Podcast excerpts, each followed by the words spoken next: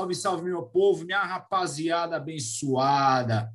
Hoje, motivo de muita felicidade aqui para o Samba para a Vida, para o Mundo. A gente está recebendo um convidado muito especial. Já tem um tempo que a gente estava combinando, mas as agendas não estavam batendo, mas hoje deu certo. E antes de começar, como sempre faço, agradeço a cada pessoa que visualiza nossos vídeos, cada pessoa que consome nosso conteúdo. É, conteúdo feito com muito carinho, com muita responsabilidade, acima de tudo. E a gente quer sempre levar fomento da cultura e dar um pouco da nossa história do samba para disseminar a galera, para a galera, para que o nosso samba nunca, nunca morra. Recentemente a gente perdeu aí o nosso, nosso querido e amado Nelson Sargento, que ele já dizia o samba agoniza, mas não morre. Mas a gente não pode viver agonizando, a gente tem que sempre manter firme a nossa luta. E, sem mais delongas, hoje um motivo muito especial, um dos maiores compositores noventistas tá aqui com a gente, uma, das, uma figura que eu tive o, a honra de, de conhecê-lo, já tive com eles algumas oportunidades pessoalmente, e hoje ele está aqui. Com muita honra, muito carinho, muito respeito, Samba para a Vida recebe hoje Ademir Fogaça. Guininho, obrigado você pelo, pelo convite. Adorei o nome Samba para a Vida, é muito legal. Porque samba realmente é vida, né, cara? Samba é, é alegria, é música do povo, música da periferia, que, que fala do cotidiano. Então, nome muito bonito. Parabéns. Samba para a Vida é, é incrível. Já o nome já é muito, muito lindo. Samba para a Vida, essa festa beneficente, se não, a gente não teve ainda prazer de conversar sobre, são para a Vida, nosso uhum. evento beneficente, então aqui virou os nossos eventos, esse mundo online, mundo digital. E, e para quem ainda não conhece a história do Samba para a Vida, a gente começou como Samba para Vila. Vila? Ah. Isso, nós somos esse mapinha aqui, ó. O pessoal que está vendo no YouTube, é o mapinha da Vila Maria. Somos aqui da Vila Maria, Zona ah, Norte. Legal. Pô, adoro. E e quando a gente foi registrar o nome, não pudemos, por conta do registro do nome Vila do Samba. Ah, tá, não podia. A grande casa daqui de São Paulo. E... Então, Sim. trocamos o, o L pelo D. Deu até um ah, sentido assim, mais vida, tá. incorporado. Tá. É, porque o, o Vida, lógico, samba para vida é legal e tal, mas o Vida ele dá um lance de vida, né, cara? Que é uma palavra tão bacana. Isso. Pô, cara, gerou uma vida, tem uma vida ali entre, sabe? É, eu vivi uma vida nesse trabalho, nesse, nesse grupo. Então, eu acho muito bonito essas duas palavras. Você que sem querer, eles acabaram aqui, de repente, é, por ordem do, do, do, nome, né, as patentes e tal. Às vezes a gente sonha com o nome, mas quando vai registrar, acontece isso. Tem várias histórias de amigos e tal. Mas o Samba para Vila ficou muito bonito também, cara. Sonoro, né? E estamos aí na nossa batalha. É... Conseguimos agora no mês de abril mais uma vez, eu quero agradecer todos que ajudaram a gente. Muita doação que a gente recebeu de alimentos. Conseguimos entregar uma tonelada de alimentos esse mês de, mês de, de, de abril. Foi muito importante, muitas famílias foram ajudadas. E eu já quero emendar isso com você. Numa entrevista, acho que a primeira entrevista que você fez com o Leandro Brito, você falou do, do seu trabalho social que você tem com as mães da Sé. Queria saber se você ainda continua com esse trabalho, como é que está o andamento disso? Eu achei lindo. Poxa, que legal, obrigado. É, foi, foi bem, bem, bem interessante. É, muita gente não, não conhece, eu também não conhecia as Mães da Selma ONG.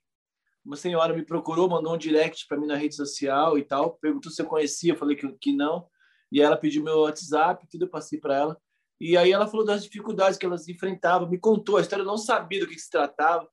E aí eu falei, o que, que eu posso ajudar? Ela falou, não sei, a gente precisava de, de acolhimento. Eu falei, achei, achei muito bonito, porque normalmente se pede um monte de outras coisas, elas queriam um acolhimento. Eu falei, pô, acolhimento, cara? O mundo pode dar um acolhimento, né, cara? E aí pedi para conhecer a ONG, daí é, a, Débora, a Débora mora na Zona Sul, se não me engano, não sei se é, é no, no Grajaú, aquele lado, a dona Ivanise, que é a fundadora da ONG, e a dona Neide. E aí cheguei na ONG delas lá, cara, tava as três, fizeram café, a gente começou a conversar, e eu falei, pô, eu vim aqui para descobrir o que, é isso, porque eu não sabia realmente o que, era nada, zero. E elas começaram a contar assim como foi fundada a ONG, as Mães da Sé. A dona Ivanise, há, há 25 anos atrás, ela tinha uma filha de 13 anos. Ela morava ali perto de, de Taipas, ali na deputado, ali, deputado. É, esqueci o nome agora da. Emílio Carlos? Raimundo Pereira, não, Raimundo Pereira de Magalhães. Que ela começa na Marginal até lá em cima em Taipas. E ela morava ali na Raimundo, e a filha dela foi no aniversário, a 100 metros da casa dela, mesma rua, assim, a 100 metros para frente. E a filha dela saiu de casa às 7 horas, deu 8, 9, não chegou. Ela foi buscar a filha, chegou lá, a filha já não estava mais. Você imagina isso há 25 anos atrás. E aí ela, ela ia na delegacia, ela ia em todos os lugares, ninguém sabia explicar e tudo. Daí ela resolveu pegar uma cartolina, colou a foto da filha dela e ficou na frente da igreja da Praça da Sé com a foto. E assim que surgiu, você viu que teve uma novela uma vez que, que passava assim no intervalo, no final da novela. E aí aquilo me comoveu, ela contou, foi nossa, aí eu falei, caramba, como assim, é sério. Aí a Débora, que tinha que estava lá também, que foi a que me procurou, o filho dela, acho que tinha 11 anos, estava na praia com os primos, assim, na semana do Natal para o Ano Novo. E os moleques vão para água. São quatro, cinco primos, assim, tudo da mesma idade, foram para a praia. Na volta, eles entraram no mercado. E mercado, nessa época, tudo muito cheio, né? Os moleques entraram no mercado e se perderam do primo lá, cara. Aí voltaram para casa, e aí, pensando que o moleque tinha chegado em casa, o moleque não tinha chegado. E aí sumiu. Então, puta, eu falei, caramba, umas coisas muito loucas, assim, que pode acontecer com qualquer um de nós. E aí a, a outra, a dona Neide, que é o nome da minha irmã, o filho dela tinha, era um pouco mais velho, eu acho, 15, 16 anos. A paixão do moleque era andar de moto, ele chegou do trabalho no sábado, lavou a moto na casa dele lá e tal, e falou para a mãe dele, vou dar uma volta no bairro, e aí nunca mais voltou. E aí ela, ela ela pegou e tentou se matar, acabou o casamento dela, porque normalmente quando some o filho, o, o marido culpa a mulher, você não cuidou, você deixou largado, né? Eu falei, caramba, aí eu fiquei muito, assim, não sabia se eu fiquei, se eu fiquei emocionado, se eu fiquei muito triste, eu falei, vou ajudar vocês. Então, a primeira coisa que eu fiz, eu cheguei lá, na, eu vi que que estava precisando de um acabamento, né? Tipo, era muito simples, assim, é uma, é uma casa, né? Que, ela, que virou a ONG dela lá. Eu falei, vou fazer um show ali na Vila Madalena para angariar fundos. Aí convidei alguns amigos, levei Sampa Crio, Façanha, Adriana Ribeiro, levei o Edilson Capetinha, quem mais? Eu levei um monte de gente, cara. Foi um monte de amigos, aí fizemos um fly, então toda a verba que deu lá, a gente deu para elas. Assim. Ah, detalhe, como era na semana do Natal, elas têm um grupo no WhatsApp e eu falei, se já fizeram alguma confraternização assim, de Natal, de Ano Novo? Elas falaram nunca. Eu falei, então pode deixar. E aí liguei para o japonês, que é o dono do, do Bar Boteco Todos os Santos, e uma casa de sertanejo ali, uma do lado da outra, o Fábio. Peguei, expliquei para ele, ele falou, pode fazer aqui. Eu falei, pô, sério. Aí fizemos um jantar para elas. Foi mais ou menos umas 23 mães, assim, e cada uma com um ou dois acompanhantes, que elas são muito, muito simples, moram muito longe, né? não tinha carro. Aí fizemos um evento legal, colocamos tudo numa mesa, assim, elas jantaram, assim, juntos. E, pô, ver, de, de ver elas contando a história, porque elas querem, na verdade, tem um detalhe que elas falam que os filhos dela viraram invisíveis. Assim, a partir do momento que some, as pessoas acham que é invisível. Mas o sofrimento delas é eterno, tá ligado? Até elas, elas acham que, que, que elas vão encontrar ainda. Então, foi muito louco. E aí, acabei fazendo uma canção.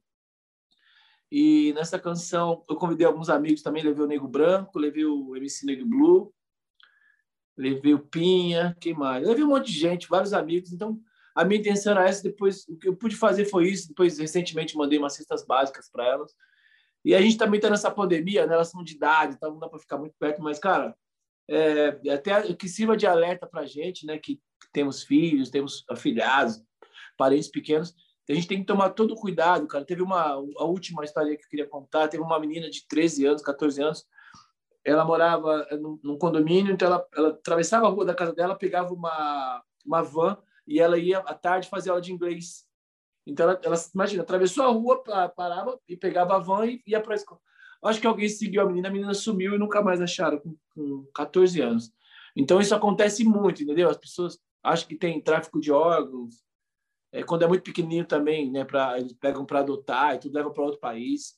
Então, que sirva de alerta, se vocês puderem, vocês que estão assistindo a gente aí, dá uma olhada aí, é ONG As Mães da Sé, tem no YouTube, tem também no Instagram, e vai saber um pouco dessas histórias. E o que elas querem é acolhimento, cara. Tipo, de... ah, fui no CT de São Paulo também. Eu tenho um amigo chamado Zé Luiz lá, que é dire... Zé Carlos, que é diretor de São Paulo.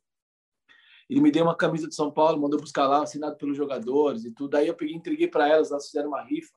Eu levei um cavaquinho da Rosine também para elas fazerem uma rifa. Foi várias ações, sabe? Que eu acho que é importante para elas, né? De repente, qualquer coisa que puder fazer, se alguém, alguma empresa puder ajudar também, mandar uma cesta básica, enfim, remédio, sabe? Qualquer coisa eu acho que é bem-vindo são, são esses relatos que fazem que, o, que a gente ainda acredite no ser humano, por pior que, que possa parecer essa situação que essas mães vivem, né, Fogaça? Eu acho que o que elas pediram, elas não pediram nada financeiro, não pediram nada, pediram acolhimento. Isso. É, isso. Algo, é, é, é algo que está ao nosso alcance. E Qualquer muitas, um pode fazer. E que muitas vezes é, a gente torna essas pessoas invisíveis, não só, não só os filhos que desapareceram, mas as próprias mães. Porque elas se, se enclausuram dentro do sofrimento dela e a gente, às vezes, a gente que está aqui do lado não consegue enxergar esse sofrimento dessa, dessas mães. Então a gente e você, ela pedir ao, ao acolhimento e você receber esse acolhimento, você, aliás, você dá esse acolhimento para elas é uma forma muito generosa, muito genuína de você ser empático. Obrigado. Você, geralmente, você verdadeiramente fazer valer o sentido da empatia, que ficou tão na moda hoje em dia, né?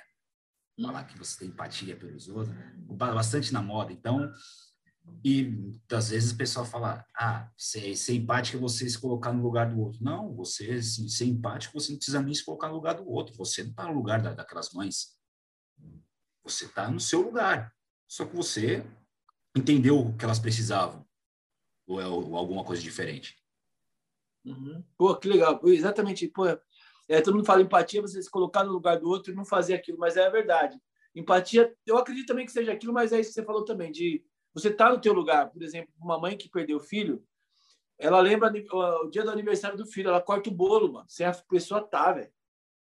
Entendeu? Ela, por exemplo, a dona Ivanise lá tem um monte de porta-retrato, assim, e tem um negócio lá, que é, que é muito louco, assim. Tem um programa hoje na internet que cada ano eles vão mudando, como se ela tivesse, faz uma projeção do rosto da pessoa. Olha que loucura, mano. Ela fala, ah, minha filha até o ano passado estava com esse rosto, esse ano ela vai estar assim. Eu falo, nossa, é uma coisa muito séria, sabe? Assim, que a gente não está dentro da pessoa vazio que, que a pessoa sente, que a família sente.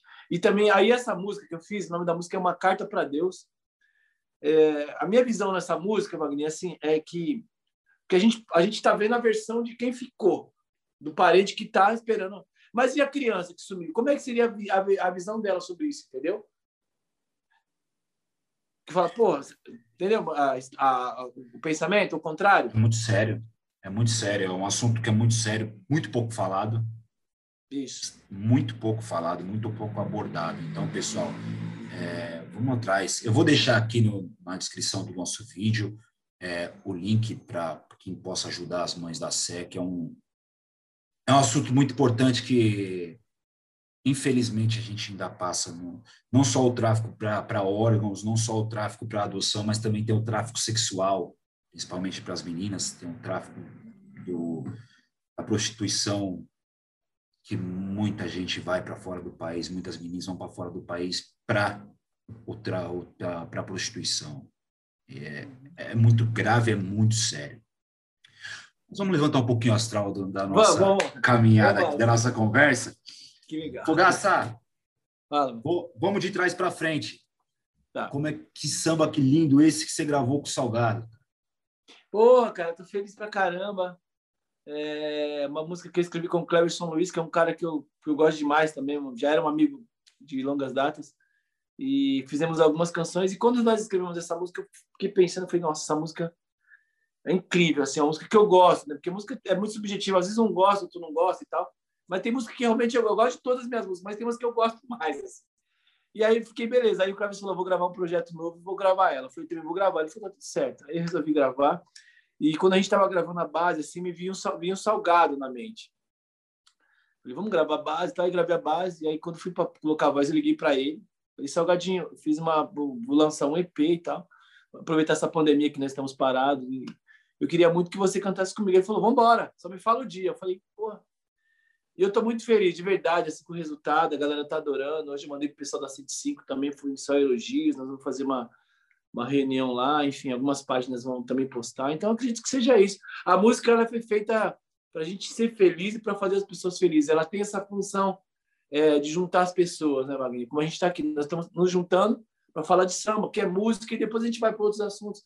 Mas eu acho que é, é, é isso que tem que, que, que, funcionar, esse, esse elo, entendeu? Então, você vê, a música ela uniu ao Salgado, que é um cara que eu já gosto e tal, e agora as pessoas estão ouvindo É, o Leandro Learte também é, viu o vídeo ontem, me chamou, mandou um monte de mensagem que, que adorou, a gente cantando junto, tudo. Então é isso, né, cara? Acho que isso que é o caminho. E, e você, cara, é assim, é um, até um retrato bem que eu, que eu posso fazer de, pra, de você. Você é um cara que, ele, que você preza muito pela amizade. E por que, que eu digo isso? Porque toda entrevista que você faz, é, trabalho que você vai executar, você procura sempre não só trazer aquela sua galera de anos 90 que foi mainstream, como vocês foram, Enquanto da Mação, aí você, Leandro Learte, que é seu parceiro de composição, Salgado, mas você traz sempre a, a sua galera que está bem próxima a você. Percepção, Façanha, Segunda Sem Lei. Você traz para os seus trabalhos também, não só cita em entrevistas, porque eu, eu acredito que o samba, a verdadeira essência do samba é isso, é a amizade. Pagode já fala que é reunião de amigos para cantar samba. Uhum. E, então, como que você vê essas questões de amizade mesmo na música? Porque é um assunto, é um assunto delicado, mas ao mesmo tempo não é. Por que, que eu digo que, que ele é e não é? É delicado porque muita gente fala assim, ah, porque músico só está atrás, tá atrás de interesse. Já vi muita gente falando isso. Mas eu vejo que não é, porque rola amizade mesmo, porque o samba eu vejo ele unido, mas ele é pulverizado. Por que, que, eu, o que eu quero dizer com isso? Unido porque, sim, tem muita amizade, só, só que pulverizado, cada um trabalha muito por, por conta no samba. Não sei qual é a sua impressão em relação a isso. Não, boa pergunta, cara. Eu, assim, falo por mim, tá? Eu aprendi desde moleque, assim, sempre eu fui um cara muito agregador na minha, minha, época de escola, assim, jogava bola, eu gostava de trazer meus amigos, mesmo aquele que não gostava muito de futebol, vamos estar junto. É, depois sempre fui muito festeiro, sempre fui muito de estar com meus amigos na rua. Aí teve uma época também que eu fui, eu fui meio cigano, mudei quatro vezes de casa em dez anos, assim. Então eu aprendi a ser assim. E, eu, e, eu, e o detalhe, que é uma coisa que eu, que eu acho que a verdade ela é a verdade. Então, é, me ajudaram quando eu comecei, eu ajudei outras pessoas. É, eu acredito que tem que ser assim. Por exemplo, quando eu fui gravar minha primeira, primeira música, não foi diferente de outros caras que sonham em gravar, porque você sabe que existe uma barreira, né? Os caras, já tem os caras que têm nome, que têm mais experiência, é normal. O cara, então, ele chega com. Como é que o Arlindo vai pedir uma música para o Arlindo, o Arlindo mostra uma música, você grava. Você fala, pô, como é que você não vai gravar o Arlindo, o Delson? Então, eu tive as mesmas dificuldades de, de querer mostrar. E às vezes batia com, a, com, com uma porta na cara. Tudo, eu quero mostrar uma música, o cara marcava, no dia, um dia antes cancelava. Aconteceu várias coisas. É, então, eu aprendi assim, que existem os caras que você percebe que são de verdade e aqueles que não são. Mas isso é só com o tempo. Então, você acha que oh, o cara é muito meu amigo, mas ele é muito meu amigo no churrasco. E aí, daqui seis meses, quando talvez mude alguma coisa, o cara já dá atenção para o outro. Então, você percebe que aquele não é o seu amigo, entendeu? Então, eu perdi várias pessoas que eu achava que fossem meus amigos e outros não. Mas na grande maioria, assim, eu posso falar que eu sou privilegiado, porque eu me entrego de verdade. Para mim, a amizade, ela é, talvez ela seja tão sagrada quanto a tua família. Embora a tua família você tenha o mesmo sangue e tudo mais, mesmo DNA, mas às vezes você não tem afinidade como você tem com um amigo. Porque você fala dentro da sua casa, você você tem uma, um modo de pensar ali. Seu amigo, você fala palavrão, você vai para praia, você você toma um drink, então, é, é, é, isso. E outra coisa, como você falou com relação ao samba ou relação à música. É, para se fazer uma música, uma parceria, o primeiro passo para mim é afinidade musical e, a, e a amizade. Essas duas coisas ela tem que estar muito junto. Assim. Eu não consigo fazer música com um cara que eu nunca vi. Ah, tô com a primeira, o cara te dá uma letra, às vezes, numa padaria. Entendeu? Eu posso até fazer a música, mas eu sei que ela vai, não vai ter uma emoção. Entende? Então, você vai convivendo com o cara. Eu tenho tenho, tenho, fiz música com, com, uma galera da nova geração, tudo, mas quando me, me, me perguntam, eu falo, gente, primeiro passo, por quê? Teve um cara que é um cara é, dos anos 90 e tal, cantor de um grupo que fez muito sucesso, tudo mais, que é meu amigo também de mil anos. E, um, e ele me ligou há um ano e meio, dois, dois anos atrás, um pouco antes da pandemia, ele me ligou e falou, ele me fez chamada de vídeo. Eu estava cantando num pagode, uma roda de samba tarde. Eu falei, agora eu não posso te chamar, mas eu gosto muito dele. Eu falei, mano, daqui a pouco eu te chamo. E quando eu estava voltando para minha casa, eu peguei, liguei para ele e falou, cara, eu tô com uma, uma música aqui que é a tua cara. E eu queria que você terminasse para mim. Eu gosto muito dele e a música era legal também. Eu entrei em casa, assim, eu só tomei banho, cara. Estava com fome, eram 10 horas, assim, só tomei banho. peguei o violão, e em meia hora eu terminei a música. Aí, pô, mandei para ele. Aí mandei para ele, falou, oh, você estava com pressa? Ele falou assim, cara, imagina se eu vi isso do cara. Eu falei, não. Ele falou, pô, mas eu acabei. Eu falei, cara, música para mim é muito sério. Você mandou para mim, me arrepiou, meu irmão. Eu não tenho negócio daqui três dias, daqui quando a inspiração chegar. A inspiração ela chega se você tiver afim, se você tiver potencial para fazer. Aí, beleza. Aí mandei, ele falou, puta, mano, eu achei que ficou assim. Ficou... Ele começou a ver defeito, um monte de coisa, entendeu? Aí, sabe o que eu fiz? Apaguei a mensagem que eu tinha mandado do zap, peguei apaguei a mensagem, assim, que eu tinha enviado. Aí ele me ligou, mano, você ficou melindrado? Eu falei, não, não fiquei melindrado. Você me chamou para colocar a minha cara. A minha cara, a minha ótica nesse trabalho era essa, cara. Então, se você já sabia tudo que você queria, você tinha que terminar sozinho. E aí, depois ele pediu desculpa, a gente nunca mais fez. Recentemente, ele já me mandou um áudio de uma primeira, já me mexi. Porque é isso que eu estou te falando, você tem que ter a liberdade com o cara de falar, irmão, vou te mandar 10 linhas, mas eu posso apagar 5? Pode. Ou então você mandou uma linha, o cara falou, cara, você me deu um caminho como acontece com o Carlos Caetano, que é meu parceiro. O Carlos Caetano é um cara assim, me manda um áudio, está dirigindo, ele está indo para o Rio de Janeiro, ele está indo para o show, eu e vice-versa. Já mudei melodia, mudei tonalidade, mudei o, o, parte B. Cara, porque o cara te dá a liberdade de falar, irmão, eu tô com, esse, com essa ideia aqui, mas eu parei aí, beleza? Então, é, se você não tem amizade com o cara, se o cara não te respeita como pessoa, no trabalho ele não vai também te respeitar. Eu, ah, não, mas esse, esse refrão aí, ah, tá muito curto, só quatro linhas. Eu queria que tivesse seis linhas. Ou então você põe linhas e fala, pô, mas podia ser quatro linhas só, cara. É subjetivo, mano. Então, eu acho que o lance de, de, de, fazer música, de tocar no palco, também na hora de você trazer alguém para tocar no teu disco, para fazer. Um...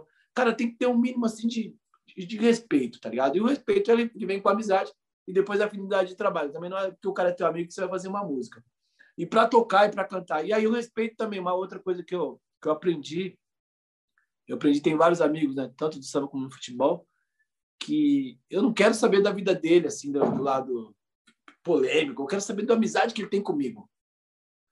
Entendeu? Toda vez que você olhar para o cara, o cara te dá um abraço, toda vez que você precisar do cara, precisar conversar com o cara, o cara te atender. Então, eu sou exatamente com os meus amigos. A vida é um espelho. Se o cara te tratou bem, trata ele bem. Se o cara te tratou com indiferença, você percebeu que o cara te.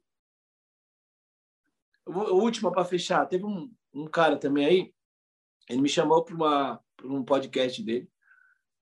Aí convidou alguns outros caras do samba. Quando cheguei lá, com o banjo na mão, eu, eu cheguei com o banjo e com cabide, com levei uma folha de bermuda, de chinelo, levei uma, uma roupinha assim, falei, ah, não sei como é que vai estar tá lá, não sabia você podia ir muito largado e tal, então eu falei, vou levar uma roupinha mais séria, né? Uma cor mais escura e tal, porque não. Quando ele me viu, quando ele me viu lá, ele falou, putz, esqueci de te falar, cancelei você, mudei você pro dia tal. Eu falei, detalhe, mano, era meu rodízio, eu peguei um Uber, saí da minha casa, fui até lá no lugar, tava chovendo. Primeira coisa que o cara me viu, ele fez isso. Aí eu falei, nossa, aquilo já me, me deixou puto. Aí eu fiquei quietinho e tal, esperei. Quando ele saiu, assim, que ele veio falar comigo, já soltei largado. A gente perdeu até a amizade por isso, tá bloqueado e tudo. Então, existe esses caras que às vezes o cara podia cancelar. Mas por que ele me ligou antes, antes de eu sair de casa? Entendeu? Então, assim, ele não, foi, ele não, ele não, me, não me respeitou, não antes de cancelar. Cancelar faz parte. Às vezes eu, o cara contrata você para um show, aí chove no dia, tem um feriado, tem outra festa em frente, não tem problema. Mas por que o cara não me mandou? Quando ele me viu, que ele lembrou que tinha, que tinha mudado meu dia.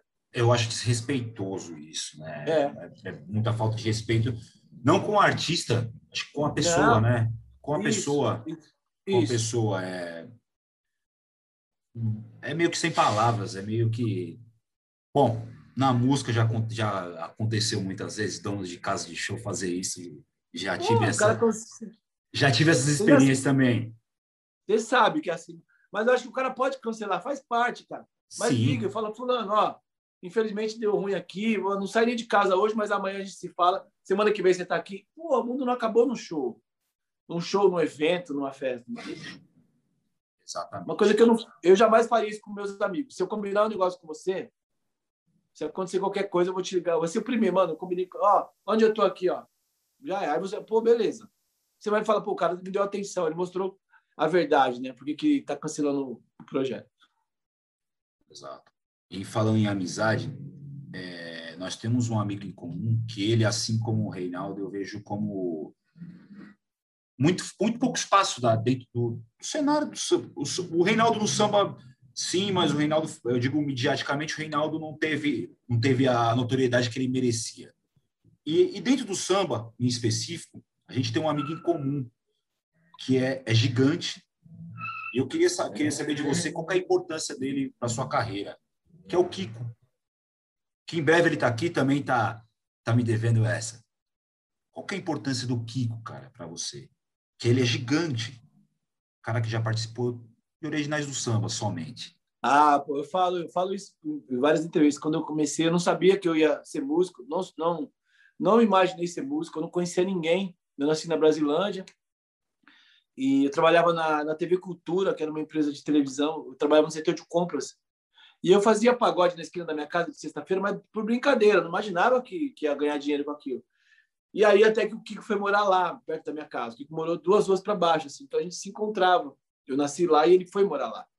Então eu andava em tudo lá e a gente começou a conversar, foi assim. E o Kiko foi o cara que me apresentou o Royce Cavaco, Carica, ele que me apresentou o Leandro Learte, Marcelo Lombardo, então ele foi o elo. Meu primeiro cara que acreditou em mim foi o Kiko. Então eu tenho um, uma gratidão, assim, nós somos parceiros, nós somos compadres, nós somos amigos, mas eu sou muito grato a tudo que ele me ajudou, ele sabe disso, eu falo isso em, em vários lugares, sempre que possível eu levo ele. Eu fui no Fórmula do Samba dar uma entrevista, levei ele, e na metade chamei ele, a gente conversou, foi para resenha. Então ele ele fala agora eu gravei um IP. Olha a música nesse tema agora, mais recente, isso aqui, ó. É... Pode tocar, né? Pode, mano? É... Normalmente as pessoas, ó, normalmente as pessoas falam assim do, ah, eu comi salmão, né? É... Só comida boa, comida japonesa, não é assim? É. O Instagram todo mundo é feliz.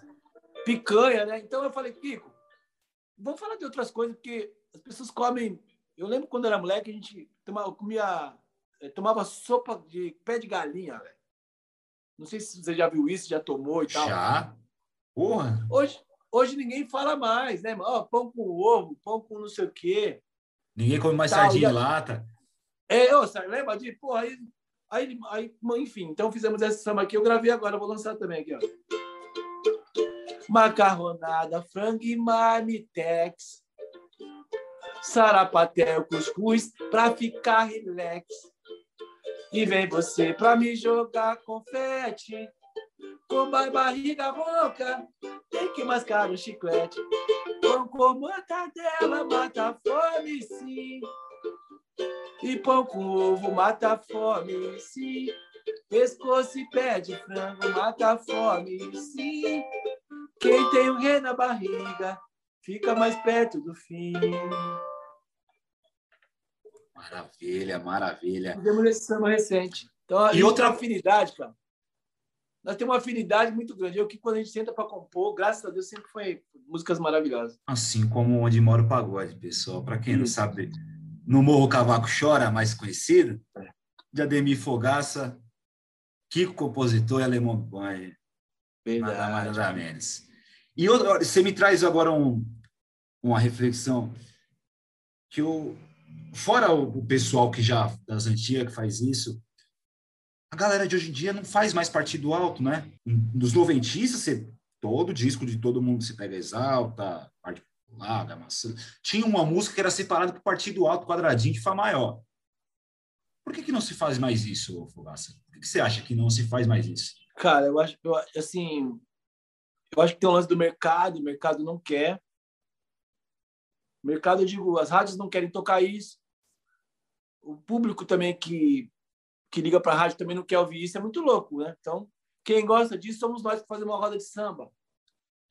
Então você faz isso no boteco, mas no show, nos palcos, os caras não querem fazer. Então existe um ciclo vicioso que a rádio, se você gravar um disco com 10, um EP com 10 músicas, você colocar cinco partido alto, os caras não querem.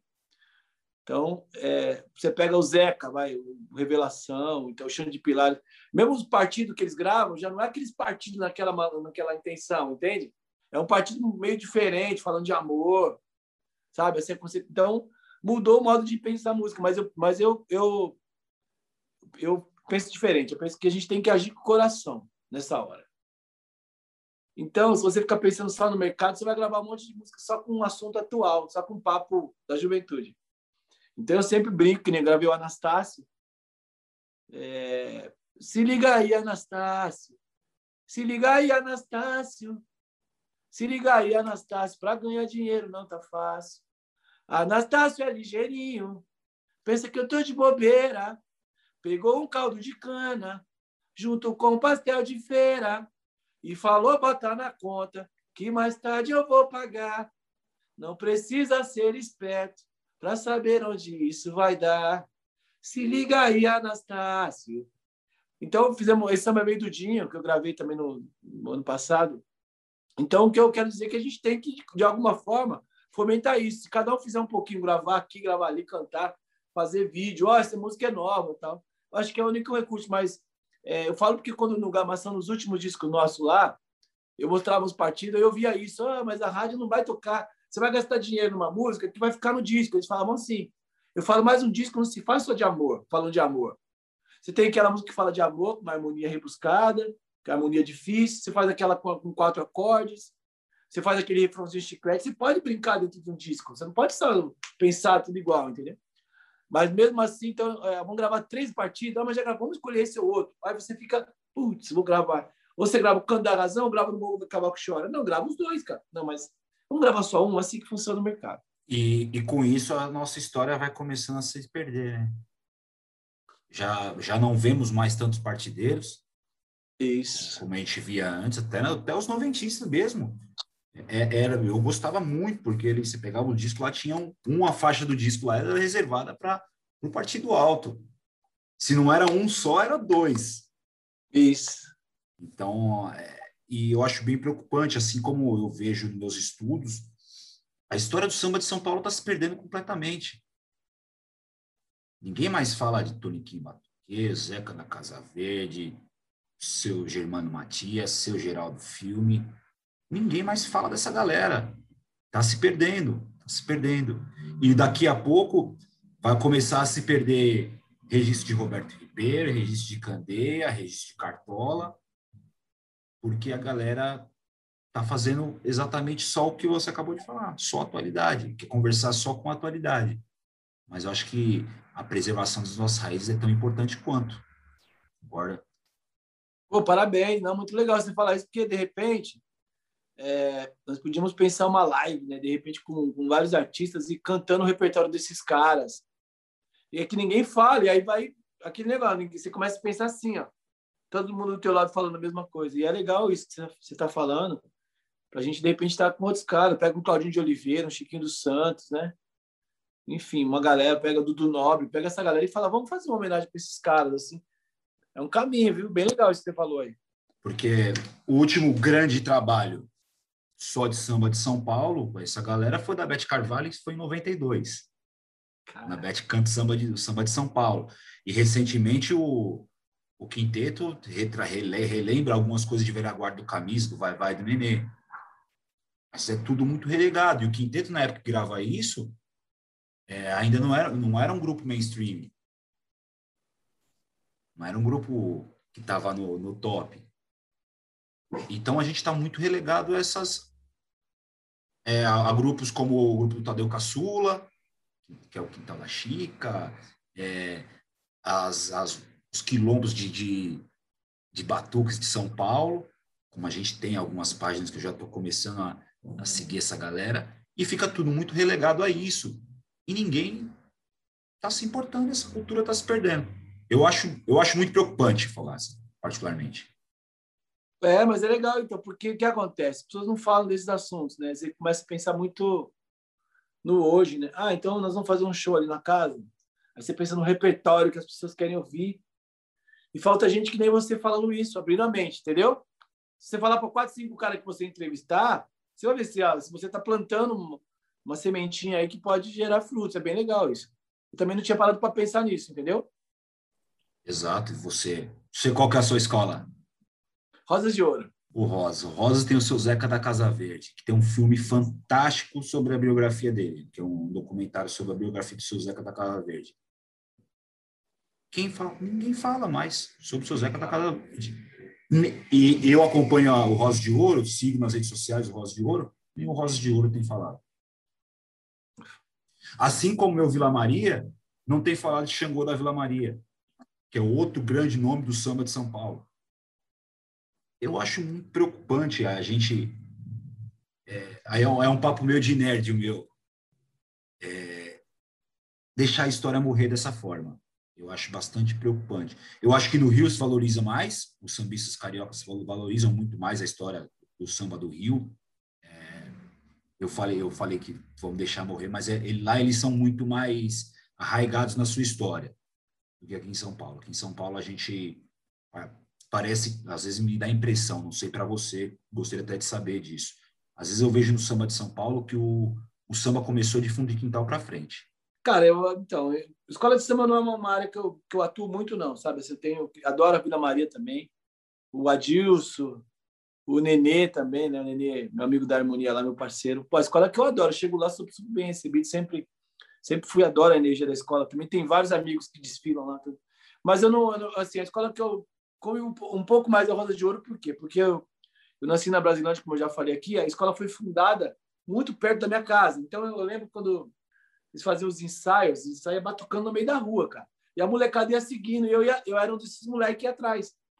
Os caras só batuque, imagina. Hoje nunca mais vai existir essa, essa, essa história. E aí eu lembro que começou a fazer muito barulho, começou a ter muita gente, aglomeração. Os vizinhos reclamaram, fizeram baixo assinado, até que a escola foi para a freguesia. Pegaram espaço, a prefeitura deu um espaço ali, fizeram a sede lá. Mas então eu tenho esse sentimento. Eu chego no, no ensaio lá, eu encontro amigos de escola, é, pessoal da bateria também, amigos de muitos anos, enfim, fico no palco. E agora o Royce voltou, né? Então também é um amigo que eu tenho, me trato com o meu carinho, canto com eles também. Enfim, mas é, é legal isso também, é legal essa, esse, esse pensamento seu, cara. No, até legal essa live, tô aprendendo coisas que eu, não, que eu não tinha pensado, sabe assim? Na verdade, não deixar a história, porque eu fico pensando também no carnaval, é muito imediato, né? O cara quer ganhar o carnaval. Então ele está mais preocupado. Quem é o carnavalesco? Ah, o carnavalesco ganhou vários. Eles querem trazer aquele carnavalesco. E o cara quer fazer um, um, um enredo para falar do, do, do chocolate, para falar de não sei o quê, do fogo. E a história? Entendeu? Tem, então, existe dentro da escola já um lance para ganhar. Nós vamos colocar uma rainha de bateria que é da Globo, vamos trazer essa modelo aqui. O sistema está te levando para um caminho que não era assim o samba, entendeu? Então tá tudo muito preocupado, não, nós temos que ganhar, ficar entre as cinco para desfilar na sexta-feira. E eu acho que pode ser um caminho, não sei se sem volta, não sei se seria essa palavra. É um, é um caminho que está começando a ficar um caminho cada vez mais sem volta. É. Acho que no Rio também deve estar tá acontecendo isso, das escolas perderem o, o samba de meio de ano, né? Que, como lá no Rio chama o samba do meio de ano, né? Samba de meio de ano. Né? É, que é que aqui em São Paulo, pô, Quantos grupos surgiram das, a partir das escolas de samba? Eu vou falar dois que, que, eu, que eu tenho conhecimento mesmo pelo Camisa. Sensação e Negritude Júnior, que era do pagode do Camisa, Botiquim do Camisa. Isso. As escolas de samba, quantas, quantas vezes que a, o Rosa de Ouro, o Rosa de Ouro hoje é um grande palco dos grandes eventos de samba. O samba do, do, meio de ano, pagodes, que a gente faz, a gente precisa das escolas de samba e estão se acabando as rodas de samba dentro das escolas. Eu, ao, ao que eu tenho conhecimento, não sei se pode até falar melhor, a única escola de samba que eu vejo que ainda tem uma roda de samba permanente é o Vila Maria. Não sei se você tem algum conhecimento. Não, é, não, é só Vila Maria. Uma vez eu tentei, falou tudo, uma vez me procuraram para fazer um. E numa escola, eu tentei, mas aí eu vi que tem rejeição, sim, de, de muita gente. Você tem que ter uma, uma força para presidente. É, como é que seria o lance do bar da fé? É muito difícil, entendeu? Uma coisa é você é você querer fazer um samba num bar, o cara tem um boteco ali, com outra coisa é você entrar no espaço ali, aí que o que público que vai vir, vai vir gente de outras escolas e vão é muito muito complicado, entendeu? Eu não sei como é que começou o samba na Vila Maria, quem foi o fundador de fato, como é que se foi uma coisa séria, se começou na brincadeira e virou o que virou porque ela já é tradição, né? O samba do, do, do o quintal da vila, né? Que é a rapaziada que faz samba lá. Né? Mas é muito difícil você chegar numa escola, um cara que é de outra escola, fazer um samba ali, entender o que, que você vai cantar, é muito, muito complicado. Então não, não é fácil, porque já é um espaço que os caras já têm, né? Então eles, eles são tem a mente um pouco mais fechada, vamos dizer assim, meio radicais. É, hoje em dia tão menos poético, tá menos cultural, o sentido da cultura hoje em si, eu vejo, né? Então, pessoal, lembre-se sempre, as opiniões que eu emito aqui são minhas particulares. É, eu vejo que o sentido cultural, sobretudo dentro das escolas de samba, tá meio, tá meio que segundo plano. O segundo plano, a gente vê, a gente resolve. Que é o que eu vejo muito em relação à, à internet.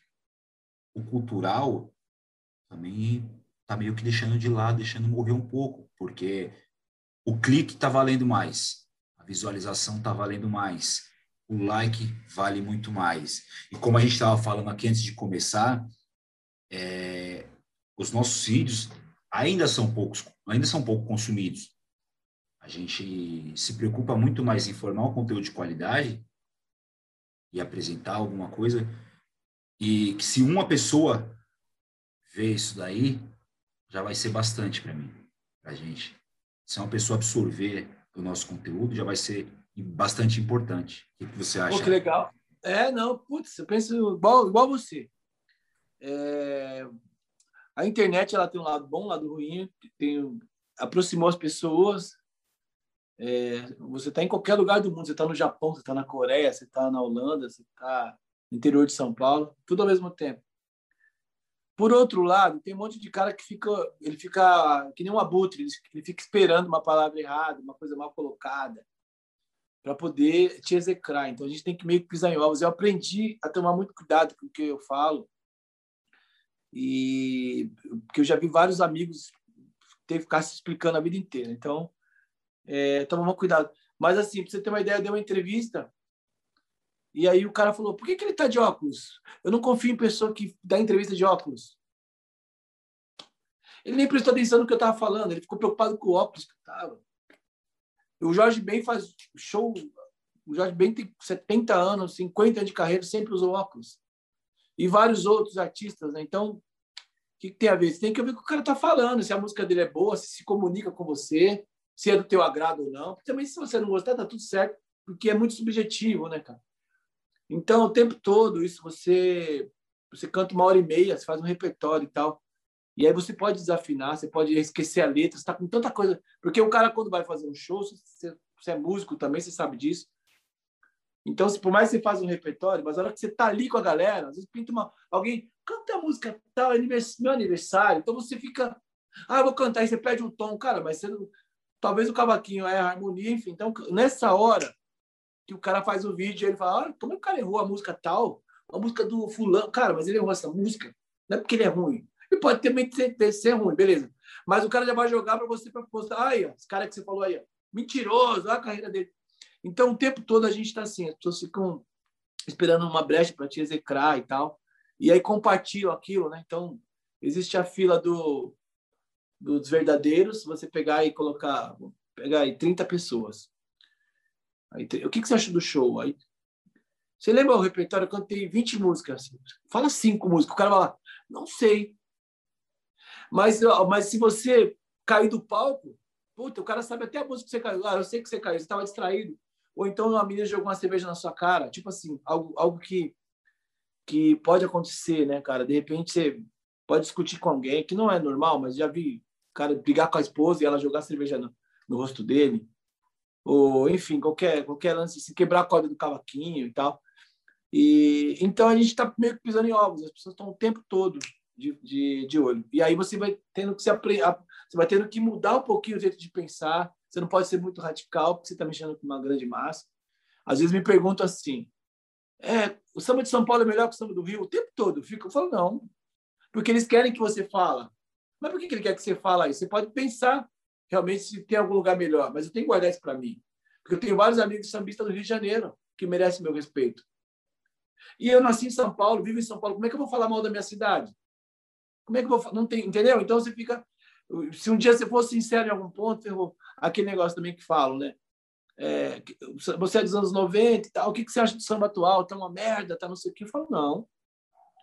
Existe coisa boa, existe coisa ruim, como existia também. O que acontece nos anos 90, na minha cabeça, é imbatível. Foi um, foi um, uma virada cultural, foi um momento mágico, que estava todo mundo esperando uma oportunidade.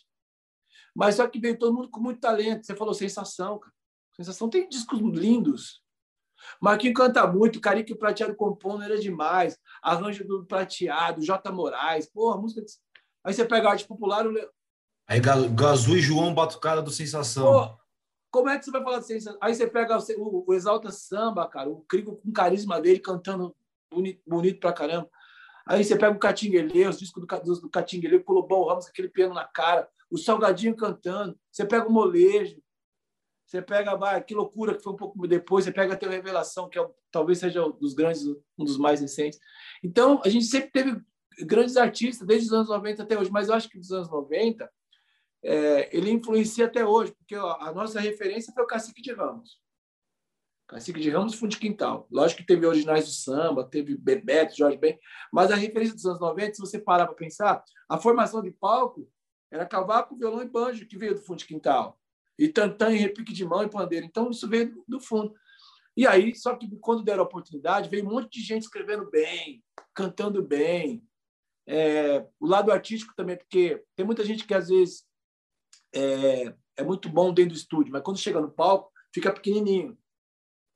Por quê? Porque o cara às vezes é muito tímido, porque às vezes o cara tem um monte de coisa, ele, ele também ele se vê pequenininho, porque não é fácil você cantar para 5 mil pessoas não é fácil você estar tá no show que tá um monte de artista de outros segmentos, você, você começa a olhar e tal. Então, ali você tem que chegar e falar, cara, vou bater esse pênalti, estou no, no estádio tal, eu vou bater esse pênalti. E você tem que ter convicção.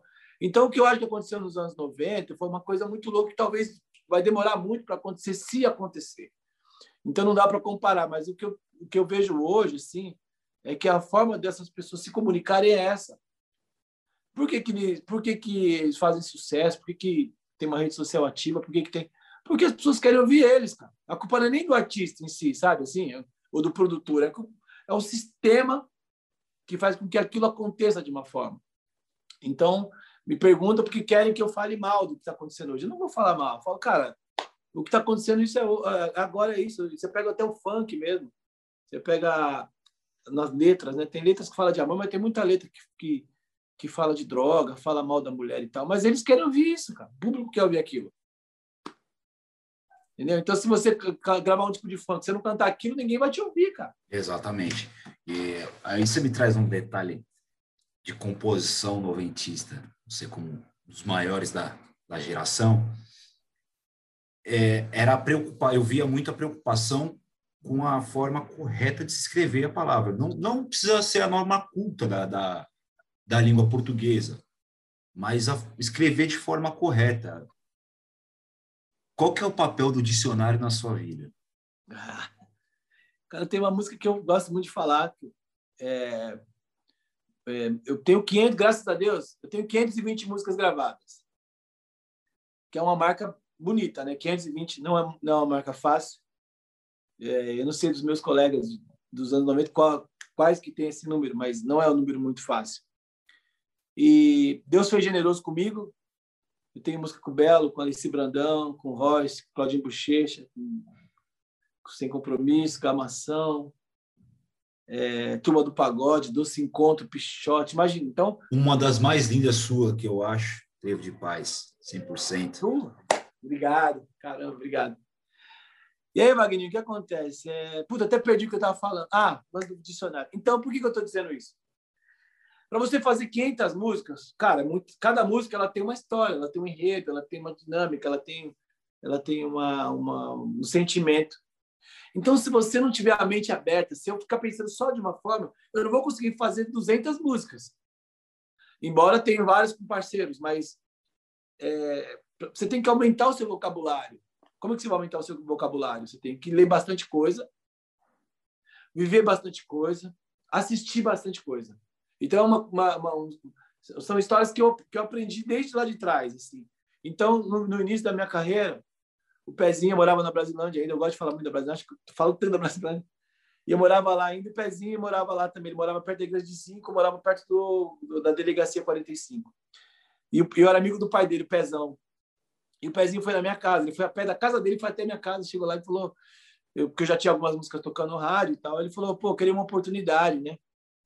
De terminar a música com você e tal, e queria que você ouvisse. Eu falei, tá legal. Ele catou um caderno, não tinha negócio de instrumento, de não. Aí ele começou, vida bandida sempre traz a dor, fazendo. Eu falei, caramba, você imagina só a capela, isso em 92 para 93. Ele com 17 anos, 18 anos, bem novo ainda. Aí eu falei, caramba, deixa aqui comigo. Fui lá, entrei em casa, peguei um gravador, canta aí. Coloquei o gravador, que ele cantou, ele fez a capela.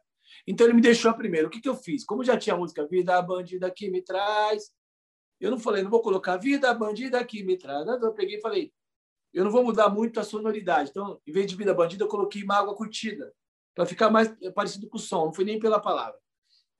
Aí eu fiz isso. Só que antes disso, eu vi alguém falar bonança, tal, né? Alguém falou, ô, oh, bonança, bonança, bonança. E aí eu fui no dicionário. Então eu fui lá no dicionário e tal. Puta, escrevi, porque eu aprendi também uma coisa assim. Quando você escreve, você decora. Não sei se você é isso, faz isso também. Então você escreve, né? Então eu escrevi bonança e tal. Então tem um ditado muito antigo que fala: é, depois da tempestade vem a bonança. Ou seja, se você perder o emprego, você fala: ah, como é que eu vou fazer para pagar minhas contas e tal? Cara, talvez você vai arrumar um emprego daqui a um tempo melhor do que, que você tinha. Ou você terminou um namoro, nossa, eu tô com ela há cinco anos, como é que eu vou fazer? Cara, talvez ela não, não é a mulher da tua vida. Então, calma, espera a poeira baixar. E de repente a outra você vai em um mês. Eu já vi várias histórias do cara que demorou cinco uma e um ano para outra, ele já casou, teve filho e tal. E aí eu fiquei com isso guardado. Então, quando o Pezinho me mandou, beleza. Quando ele deixou comigo a primeira, eu falei, cara, porque já era muito emocionante. Era, sem harmonia, sem nada, mas já era muito bonito. E aí eu fiz o refrão, mas quem espera alcançar, pode confiar, a bonança irá despertar. Aí eu usei uma frase, trazendo o lenitivo. Você sabe o que é isso? Eu vi o Joel J. Ah, você vê isso. O lenitivo é um medicamento, então isso foi no dicionário também. Então, é, trazendo o lenitivo para dor. E aí depois o pezinho, cara, expliquei para ele que eu tinha colocado, ele ficou feliz para caramba. E graças a Deus essa música é uma, um marco. E a primeira vez que eu usei o dicionário, de fato, eu não aprendi isso na escola nem com os amigos, eu aprendi no dicionário essa, essa pronúncia, essa palavra, na verdade, significado. É para ver o tamanho da importância que um simples livro que a gente deixa jogado na estante, né? E, e que eu, eu acho que hoje, mais do que nunca, o internetês está minando cada vez mais a nossa própria língua, né? Verdade. Que é, eu, eu, eu tenho um, uma piada do, do, do Oscar Filho, que eu acho fantástica, de como o você chegou no você, né? Que ele foi se reduzindo ao longo do tempo, né? Que antes era vossa mercê. Ah, porra!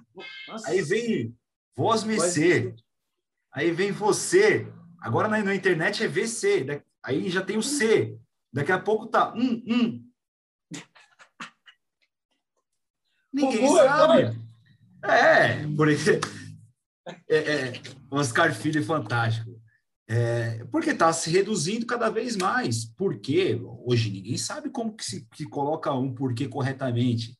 Se o porquê é junto, se o porquê é separado, se tem acento, se não tem acento, quando que tem acento, quando que não tem acento, quando que é junto, quando não é junto. Porque você põe o PQ, matou. Ele não tem erro, né? Verdade. Não, não tem erro. Não tem mais erro. Então, mas é, é, mas é por eu, acho eu, estamos, eu acho que nós estamos preguiçosos. Você falou tudo, né? A gente está preguiçoso, né, cara? Como sociedade, né? Como sociedade, de uma forma geral. É... Por isso que eu trouxe a, a história do dicionário. Eu, eu perguntei justamente porque eu vi o, o podcast com o Joel J, que é um cara que eu sigo também. Eu gosto muito do conteúdo dele, da imersão. Quando eu te falei é, que você me falou nos bastidores aqui que 30 mil pessoas viram o seu vídeo, para a internet é um número reduzido. Mas, pô, 30 mil pessoas viram você, pô. Isso eu vi, eu vi num, numa live que o, que o Joel J fez com o Ivan Moré. Ele falou, cara, 30 mil é gente pra caramba. Sério? Então, é, a gente tem essa mania de números, números de internet, que acaba deixando a gente preguiçoso. Até a forma de pensar, até a forma de ler, a forma de escrever. E isso está se deixando. E volta a história da deixar-se as culturas morrer. Então a gente está a gente tá até minando a nossa língua portuguesa, tanto de palavra estrangeira aqui. que está embutida já no nosso vocabulário diário. É, é, é, é, é complicado, cara. Então, a gente, enquanto formadores de opinião, eu aqui não, não me encaixo em um formador de opinião ainda, mas é uma pessoa que está dando a cara para bater, o mínimo que eu posso fazer é falar correto, ou pelo menos tentar falar o mais correto possível. E os artistas que são formadores de opinião, da mesma forma. O, Adoniran, ele, não, ele fazia aquilo propositalmente. O nós vai, nós por quê? Porque é, era a temática ruralizada do samba de São Paulo, o samba mais caipira. Mas não que ele não soubesse. Adoniran Barbosa foi ator, para quem não sabe, Barbosa foi ator de cinema. Eu queria entender, assim, de você, Fogaça, o que, que você acha dessa questão da nossa língua portuguesa estar tá se perdendo? O Adoniran, quando ele fez 100, ele, fez, ele ia fazer 100 anos. Não sei se faz uns 7, 8 anos atrás. Ele ia fazer 100 anos. Então, teve um evento, eu fui convidado para a Casa de Cultura, cara, que não está aqui, mano. Peraí. É, depois vou tentar achar, depois eu te mostro. E aí eu fui convidado para cantar músicas para ele. É, o pessoal da Casa de Cultura, eu fui, fiz uma reunião lá no, no perto da, da Estação da Luz. E, e aí me chamaram. Fui lá, beleza. Eu achei que eu ia fazer cantar minhas músicas. Falei, beleza. Quando chegou, ela falou: não, a gente queria que você cantasse do Niran Barbosa. Eu falei, sério? Ela falou: é. Era sete músicas num teatro. E detalhe, era voz e violão. Falei, caramba, e, putz, será que eu vou conseguir? Porque a gente conhece o Ernesto, nos convidou, né? O Trem das Ondas, nos conhecemos. Né? Cara, mas hoje eu, eu, agradeço muito pelo convite, porque eu fui obrigado, no bom sentido, a tirar as músicas dele no violão. E detalhe, eu falei, posso levar alguém? Ela falou, não, legal é você tocar, a gente quer alguém que toque o instrumento. Então, ele, caramba, então para mim foi um aprendizado, aprendi várias coisas dele, Iracema, sabe, coisas que eu não que é o nome da minha mãe, inclusive. E e ele é um gênio, cara. Imagina um cara que deixou um legado tão bacana, músicas que são, são cantadas e é, nós voltemos com uma baita de uma raiva na outra vez. Você imagina isso? Eu fico pensando, será que quando ele foi mostrar essas músicas, será que todo mundo adorou? Será que a galera não reclamou? Né? Por mais que hoje falar é fácil, mas duvido que ninguém, não, vamos gravar isso não, você tá louco, né?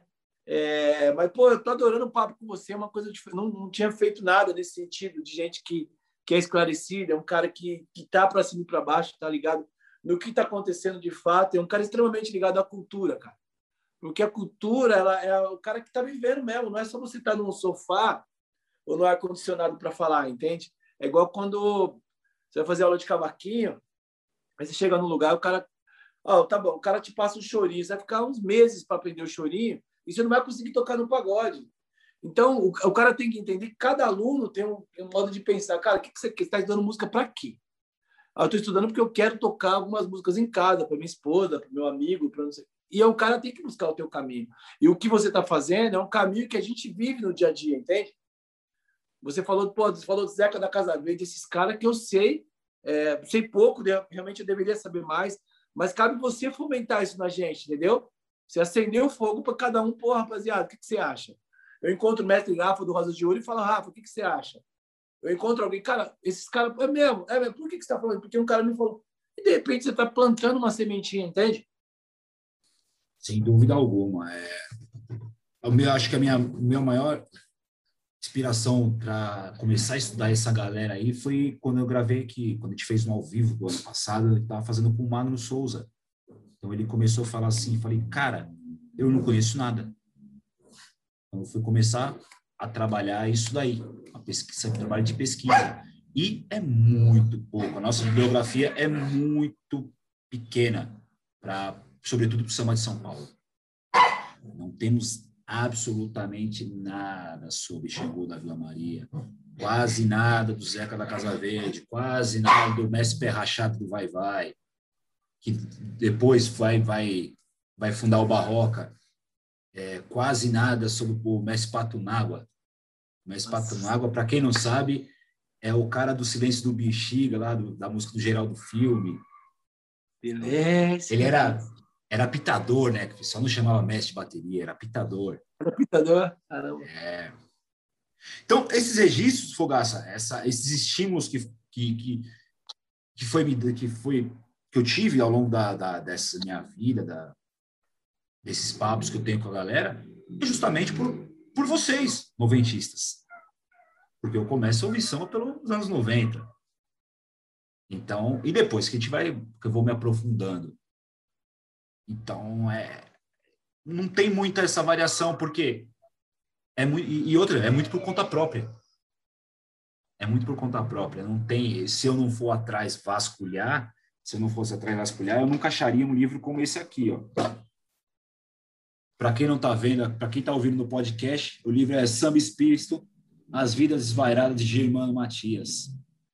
Puta, que da hora. Que muitos sambistas não sabem nem quem é. São essas experiências que eu vou ter, ao longo da minha vida que vai vendo o quanto que o samba é, é grande, é gigante e o quanto que a gente faz parte dele. O Gassá, estamos chegando aqui nos momentinhos finais, mas antes de da gente ir para eles, conta aí. Eu mostrei aqui uma obra, mas você também tem a sua. Conta um pouquinho sobre o seu livro. Já que você deixou a bola pingando, ó. Dá para ler aí? Samba Nosso de Cada Dia. Isso. Cara, é um livro que eu escrevi, lancei ele em 2009. O Samba Nosso de Cada Dia, eu falo das pessoas que vê o samba como uma religião, que é uma coisa muito sagrada, né? Que faça de geração para geração. Enfim, um bom samba ele pode ser um bálsamo, né? Alguém que está muito doente ou muito triste, que tem o poder na mão, que de repente você canta um samba, um samba da Jovelina, da Dona Ivone Lara, você pega um samba Oiado Sensação, você pega tem muitas músicas legais que que tem uma ancestralidade que, que a gente não explica, né? Você fala, nossa, essa música ela, ela tem uma magia. E o próprio nome samba vem do samba, né? Que tem uma um lance de, de negritude mesmo, lance de africanos, do, do, dos escravos. Então, nesse, nesse livro, eu, eu vou por esse caminho, que é o samba nosso de cada dia, que é uma coisa muito séria, né? assim como é o Arlindo Cruz, como, como é o Amigo Neto, Mauro Diniz, e tantos bambas, o Birani, né, que se, se falou, e tantos caras que deram a vida e dão a vida pelo samba. Né? Os caras levam muito a sério, são pessoas centradas, educadas, e, e, e, acima de tudo, são geniais naquilo que se propuseram fazer. Imagina o Birani lançar um repique de mão, instrumento que ele criou para tocar daquela maneira e todo mundo imitando. Imagina como que ele deveria. A gente nunca eu nunca ficou muito claro né, a maneira que ele via isso, de chegar num palco e ver alguém cantando, tocando o repique do jeito que ele criou, como é o Sereno, como foi o Amigo Neto trazendo banjo numa, numa viagem dele da Europa e tudo mais. Então, o samba nosso de cada dia é esse caminho, gente. Sou muito grato a todas as oportunidades que eu tive e tenho nessa vida de conseguir sair da Brasilândia, sair de uma, de uma família muito simples. Eu sou mais novo dos meus irmãos. E meu pai faleceu, eu tinha quatro anos de idade, nunca reclamei por isso, não tive é, o lance paterno do meu lado, mas tive, tive uma família que sempre foi muito parceira, foi muito, muito honesta comigo, sabe? Então, é, eu acho que a minha maneira de contribuir também é deixar as coisas que eu penso, respeitando todo mundo, mostrando que você pode ser o que você quiser, você pode sonhar grande, você pode conseguir, seja lá o que for que você sonha, uma casa, um carro, enfim, gravar uma música com seu ídolo, é, ouvir uma música sua no rádio, você pode chegar onde você quiser, porque o sonho começa em nós, né? Foi assim que aconteceu comigo e espero que de alguma forma eu consiga contribuir. E obrigado pela oportunidade. Falar com você foi um, foi um momento incrível, de verdade, não é fazendo média, não, porque quando a gente fala com outros caras, a gente vai para uma conversa para o outro lado, entendeu? Como é o artista tal? Como é que foi para chegar a música? E você foi para um caminho muito legal que eu, eu aprendi muita coisa. fico muito grato. E me responde a pergunta: a editora Laços já, já, já disponibilizou de novo? Então, o que acontece? É, para você ter uma ideia, aí, a princípio, nós fizemos uma primeira edição. 120 livros. E o, o que é o dono da editora, ele falou: assim, eu preciso vender os 120 para pagar os custos. Eu falei: não, vou ter que fazer de tudo. E aí, cara, para você ter uma ideia, no dia do lançamento no Coquetel, foi na Avenida Paulista, nós vendemos 120 mil. Aí acabou e tal. Daí ele falou: vou fazer a segunda edição. Ele fez. Cara, ele fez três edições, acabou as três. E aí, graças a Deus, foi um sucesso e tudo.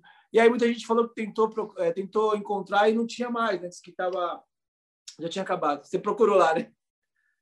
É, eu vou fazer o seguinte, eu vou guardar um para você. Eu tenho uns aqui, aqui em casa. Esse aqui é seu. Oh, muito obrigado. Eu vou até autografar ele, que aí eu não tenho como dar para ninguém. Eu falo, agora eu vou ter que te encontrar o quanto antes, entendeu? Ah, com certeza. Vou te dar com carinho. Mas, gente, é... e aí que acontece? Nessa pandemia também, eu tentei falar com o Kendi recentemente, que tem uma amiga minha que lançar um livro de culinária, e eu procurei ele não consegui falar. Mas o nome da editora é editoralaços.com.br, www.editoralacos.com.br. É isso aqui. Samba nosso de cada dia. Fogaçá, chegamos aqui nos momentos finais, mas o convidado não sai tão, tão rapidinho assim, não. Primeiro, a gente divide em três momentos. Primeiro deles, assim como a música foi quem nos uniu, e depois conseguimos nos apresentar, pelos, eh, nos encontrar pelo, pelo pagode da Segunda Cilei. Beijo para meus irmãos que já tiveram. O grupo é tão versátil lá, eu, falo, eu costumo falar que o grupo lá do Segunda Cilei é tão versátil que já tiveram três aqui comigo, falando de três assuntos diferentes. E vai vir um quarto para falar de um outro assunto diferente. Caramba. Um beijo para meus irmãos do Segunda Sem Lei.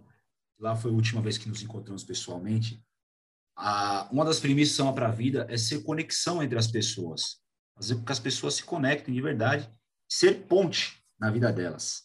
Nesse sentido, a gente pede para que o nosso convidado indique uma pessoa que ele vai ser a ponte, para que venha trocar essa ideia com Samba para a vida. Quem que o Fogaça indica? Cara, vou falar com Claudinho de Oliveira. Já gravou aqui ou não? Não, Claudinho ainda não. Tá, vou falar com ele que é meu irmãozão, um cara que eu adoro. Ele fez ciências políticas na USP. Então, ele tem muita coisa para falar para essa galera que está aqui. Né? Então, é um cara que eu gosto. Vou dar um papo nele e faço esse convite aí. Muito obrigado, muito obrigado. Claudinho de Oliveira já é um, era um cara que eu já estava começando a já ensaiando para poder ir atrás para ver se conseguia. Então, vai chegar, Vladimir Fogaça. Ah, ele é... Tá. Cabeça pensante. Gosta ah, disso. Verdade. Segundo momento, Ademir Fogaça, qual o recado que você daria para o mundo? Cara, para o mundo é que, que a gente consiga ter calma, ter equilíbrio nesse momento dessa pandemia que assola toda a nossa sociedade de uma forma geral, global, universal. E esse lance de pandemia já é um assunto recorrente. já descobri que tem umas, já tiveram na, na humanidade umas sete pandemias mais ou menos. Uma delas é, é o vírus da H1N1, né? Que foi o lance da gripe espanhola, né? Então eu fui lá, fui na Primeira Guerra Mundial, fiquei sabendo que morreu é, uma estimativa de 55 milhões de pessoas. Depois, e uma, uma das mais recentes que a gente já ouviu falar, que foi a do, do vírus da HIV, que é o da AIDS, também morreu um monte de gente. E agora estamos passando por esse vírus do, do Covid-19. Estamos num momento muito crítico ainda no nosso país, né? Foi, foram, não chega, acho que não chegou a 20% da, da população vacinada. E eu sei que pô, está acontecendo muito, muitas tragédias emocionais, muita gente se matando, casamentos acabando, é, muitos empregos também se perdendo.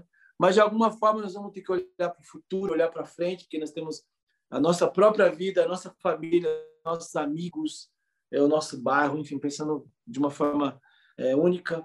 E a gente vai conseguir passar com muito equilíbrio, cara maneira que a gente vai ter, porque não adianta uma pessoa estar tá bem, as outras não, entendeu? Uma está conectado com a outra. Então não adianta ter um grupo de pagode e não ter um lugar para tocar. Não adianta você ter um monte de música e não ter o artista para gravar. Então eu peço a Deus que a gente consiga, de uma forma geral, todo mundo que a gente consiga passar por isso. Quem perdeu os parentes também, eu sei que é uma dor é, jamais vai conseguir suportar, mas que a gente consiga olhar para frente. Tem uma frase que eu gosto de usar que é o seguinte: é, a felicidade não é eterna, o sofrimento também não é eterno. Por fim, os meus agradecimentos. Fogaça, eu falei muito aqui sobre a história do samba de São Paulo, por as pessoas que ficaram para trás, que a gente trabalha aqui de pouquinho em pouquinho, a gente vai apresentando para a galera, como Zeca da Casa Verde, Tuniquim Batuqueiro, seu Geraldo Filme, Dona Irã Barbosa mas tão grande quanto essa galera é Leandro Learte, o Pericles, é o Belo e é, sem dúvida alguma, Ademir Fogaça. Vocês fazem parte, sem dúvida nenhuma, não só da história do samba de São Paulo, mas da história do samba, da construção do que o samba é hoje. Então, se hoje a gente tem uma configuração de samba sendo tocado por, pelos grupos mais novos, Menos é Mais, Segunda é, SP5, bom, enfim, inúmeros grupos e cantores novos, é porque lá na década de 90 existia um cara chamado Demi Fogaça, que tocou, que veio trazendo releituras do, da galera lá do Cacique de Ramos, aquela forma de fazer samba, que colocou a sua marca e que trouxe o samba para que, que as novas gerações pudessem perpetuar. Então, você, sem dúvida alguma, é um dos gigantes dessa história centenária que é o samba. Então, para mim, é uma honra muito grande ter você aqui, trocar essa ideia, ouvir as suas histórias e, e saber que, além de um grande artista, você é um grande ser humano. Então, isso envaidece muito. Muito obrigado. Muito obrigado de coração. Obrigado pelas palavras. Pô, fico muito feliz, sou muito grato a Deus é, por, por, todas as oportunidades, como eu falei, que eu tive e tenho. E, e, o samba, ele não. O samba ele não é um gênero musical, o samba é uma filosofia de vida. Aí, samba para a vida. Obrigado, de coração. Eu estou muito feliz com o nosso papo aqui, vou guardar no meu coração. Sem dúvida alguma, também vai ficar muito guardado no meu coração. Pessoal, curtiram o papo com Fogaça? Deixar aí seu like aí, se inscreve no nosso canal. Vou deixar aqui as redes sociais do Fogaça também para a galera poder se inscrever. Vou deixar as redes sociais das mães, da Mães da Sé, para vocês também poderem ajudar. Vamos ajudar também essa galera. Pessoal, até a próxima. Valeu. Alô, mundo, olha eu aqui. Alô, mundo.